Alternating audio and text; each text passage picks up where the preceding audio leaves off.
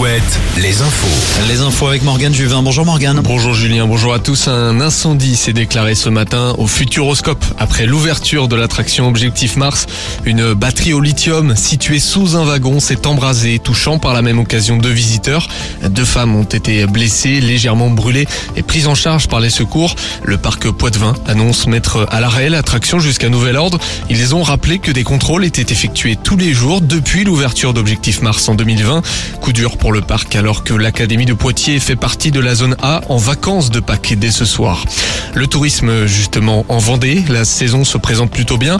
Les professionnels ont été sondés pour les prochaines semaines allant jusque fin juin. 75% des professionnels estiment que l'activité sera plutôt stable ou en hausse pour la haute saison. Ils sont 90% à entrevoir une stabilité ou une progression.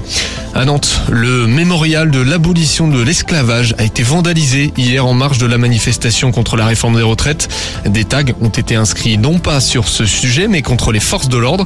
Des tags sur une autre grande partie de la surface vitrée et sur les murs de l'escalier.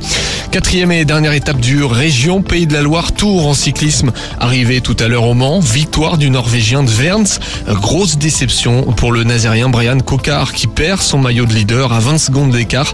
Le Danois Alexander Kopp, arrivé deuxième aujourd'hui, s'impose au classement général.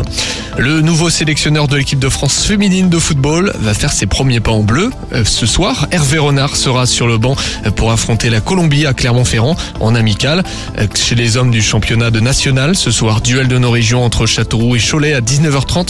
Même heure à l'extérieur pour Le Mans, Concarneau et Orléans, à domicile pour Saint-Brieuc. Sur les parquets de basket, Angers et Quimper s'affrontent ce soir dans nos régions.